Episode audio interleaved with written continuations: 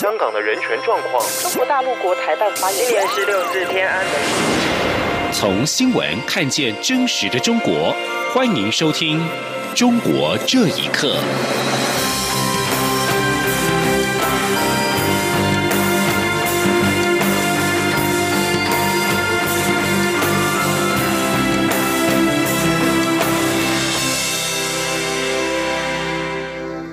听众朋友们，晚安，欢迎收听《中国这一刻》，我是李自立。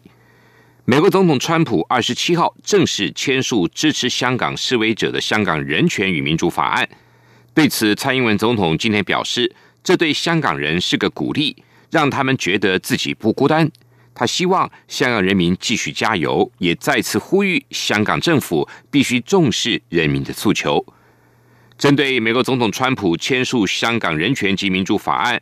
外交部今天也回应表示，此举展现了美国行政跟立法部门对香港民主的一致支持，而我国政府也会跟理念相近国家站在同一个阵线，持续的捍卫民主自由。记者王兆坤的报道。外交部发言人欧江安表示，上述两项法案在美国参众两院表决时，都获得参众议员全面支持。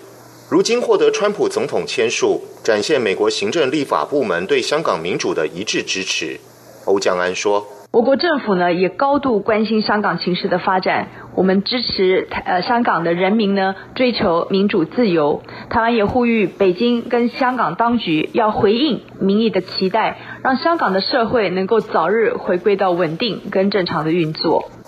欧江安重申，人权、自由与民主是普世价值。也是台湾多元社会蓬勃发展的基础。作为国际间备受肯定的民主成功故事及良善力量，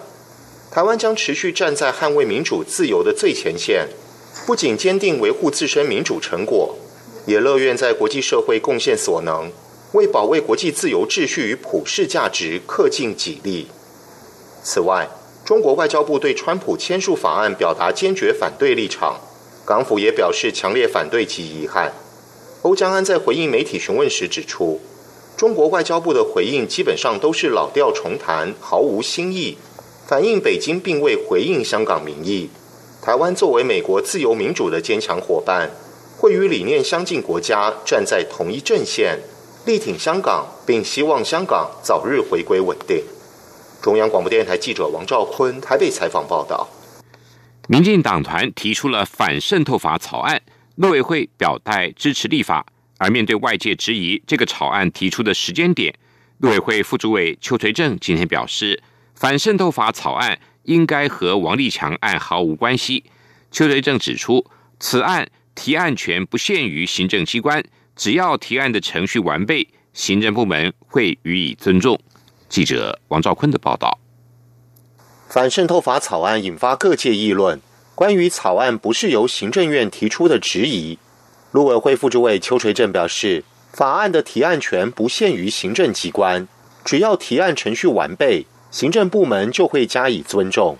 而草案中引起质疑的境外敌对势力等用语，邱垂正指出，反渗透法草案是参考既有法制的相关用语进行相关规范。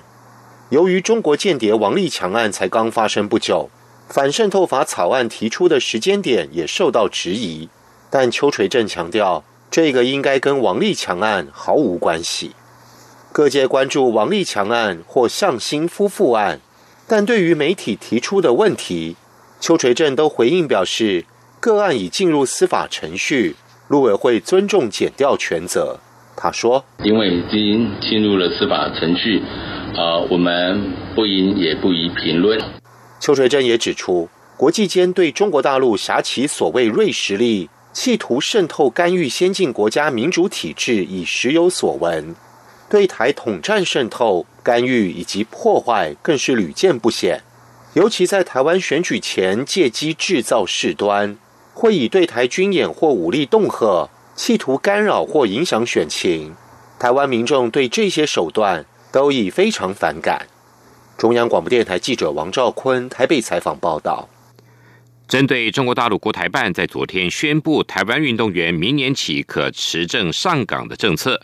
体育署今天重申，我体育人才不得参与中国大陆官方所办的全国性体育竞赛或活动。体育署将配合陆委会两岸政策，加强宣导，维护自身安全。记者江昭伦的报道。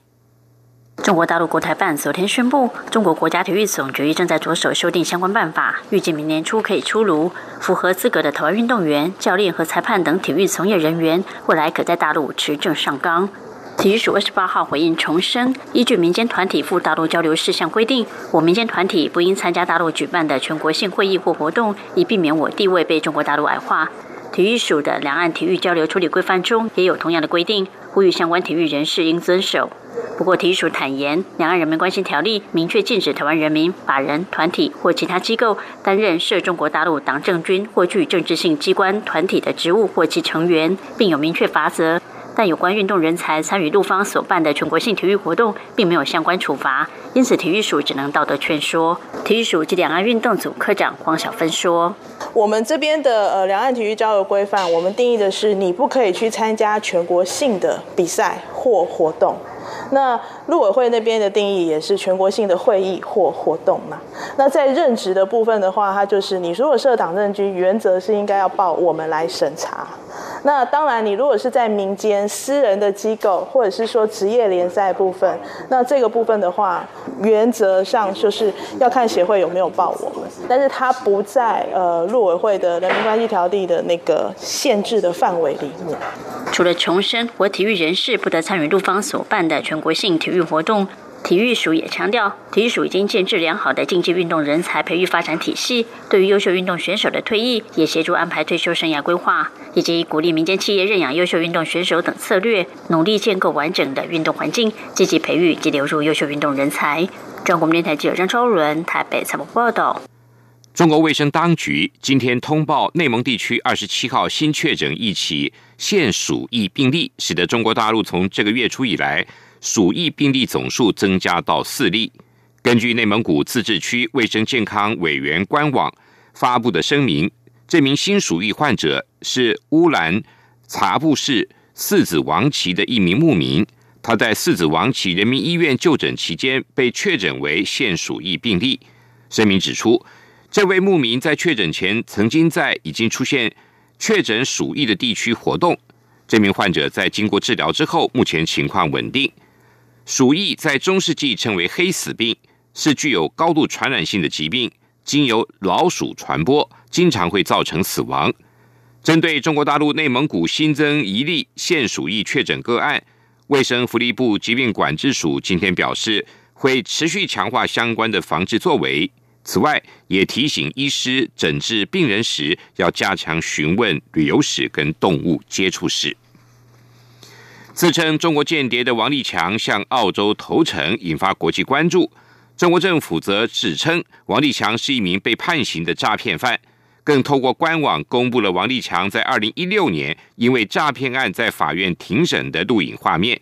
不过，评论人士认为这段模糊而且经过剪辑的录影疑点甚多，可信度不高。评论也表示，相关的判决书在中国当局声明之前根本无法查到。请听以下报道。澳洲媒体上周公布王立强的采访内容，他透露曾经在香港为中国创新投资公司工作，而这家公司实际上是中国军方情报机构。还指称过去几年负责在香港和台湾进行渗透的工作，主要是借由收买社交媒体，影响当地舆论，以达控制选举的目的。这起事件引发全球关注。中国当局立即否认王立强的指控，并且反指王立强是个诈骗犯，所持证件都是伪造的。官媒更公布了一段据称是二零一六年福建省光泽县法院的庭审录影画面。这段影片中被称为王立强的被告，大部分时间都是背对镜头。台湾中央社报道，影片中包括法官、书记官、检察官、法警和律师都曾出现，而被告唯一的正面特写却是画面模糊。虽然样貌与在澳洲投诚的王立强有几分相似，但真实性仍然有待商榷。美国时政评论人士李宏宽接受自由亚洲电台访问时表示，这段影片的被告画面模糊，声音不清楚，可信度不高。他说。这个录像啊，过去都有正脸的这个这个特写嘛，这个录像就完全没有，就是没有可信度，因为背影很容易伪造嘛，而且那个声音的质量也很差。法官的声音非常清晰，非常洪亮，很正常。他呢，这个强的声音呢，有的时候就音质很差啊，所以说画面上是不完整，呃，没有没有太大的可信度。李鸿宽认为，王立强所说的中国创新公司应该确实是中国军情机关设立的企业，而王立强也确实曾为他们工作，但他本人可能并不是正式的谍报人员。评论人士恒河也表示，谍报工作当中的决策和执行并非一个部门，王立强很可能只是中间的传达讯息者而已。他说。他是传话的人，这个角色是一定要的。这个西方他们就把它叫 cut off，就是中国人讲保险丝嘛。恒河认为，王立强所揭露的事件部分经过澳洲方面的查证，因此具有相当可信度。而由于中国创新公司负责人向新和龚清夫妇目前都正被台湾检调单位侦查中，他表示将会有更多真相与事实会被揭露与报道出来。央广新闻整理报道。中共对宗教的打压持续在各地扩大延烧。江西当局不但强迫教堂挂五星旗，教堂内的圣母画像更被中国领导人习近平的像所取代，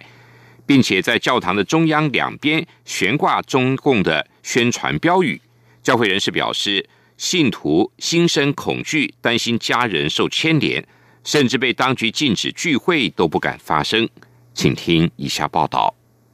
根据自由亚洲电台引据海外宗教网站寒冬的报道，江西省吉安市信徒在今年筹资一百多万人民币建造一座教堂，并且题名“万有真源天主堂”。然而，教堂建成不久就遭到了当地政府一连串的打压，在今年九月下旬被迫涂掉“万有真源天主堂”的招牌，还在教堂的门口挂起五星旗以及政治口号标语。最令信徒愤慨的是，当局强行移除教堂的圣母圣子的画像，挂上习近平的画像。几天之后，又没收教堂的钥匙，将教堂门窗都锁上，禁止聚会。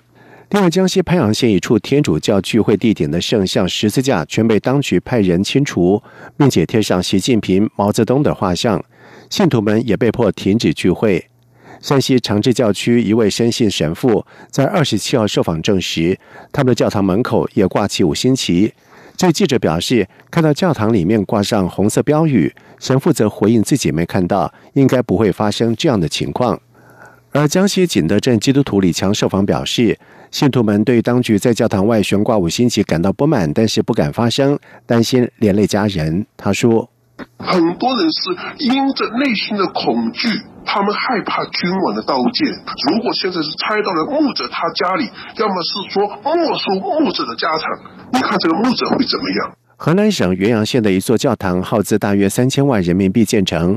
自被拆除教堂匾额之后，已经被断水断电长达九个月，在近期又被当局人员接管。教会理性基督徒设访表示，教堂有合法的证明以及宗教活动证，但是当局想要这块地，因此强拆教堂。他说：“二零一九年二月二十一号，把我们教堂的十字架给拆了，把我们的门给封闭了，并且当天立了国旗。前两天呢，给我们消息的就是说要强拆我们的教堂。”我们的教堂有合法的手续，有官方所承认的这个宗教活动场所证，但现在呢，他们想要我们这块地皮，所以呢，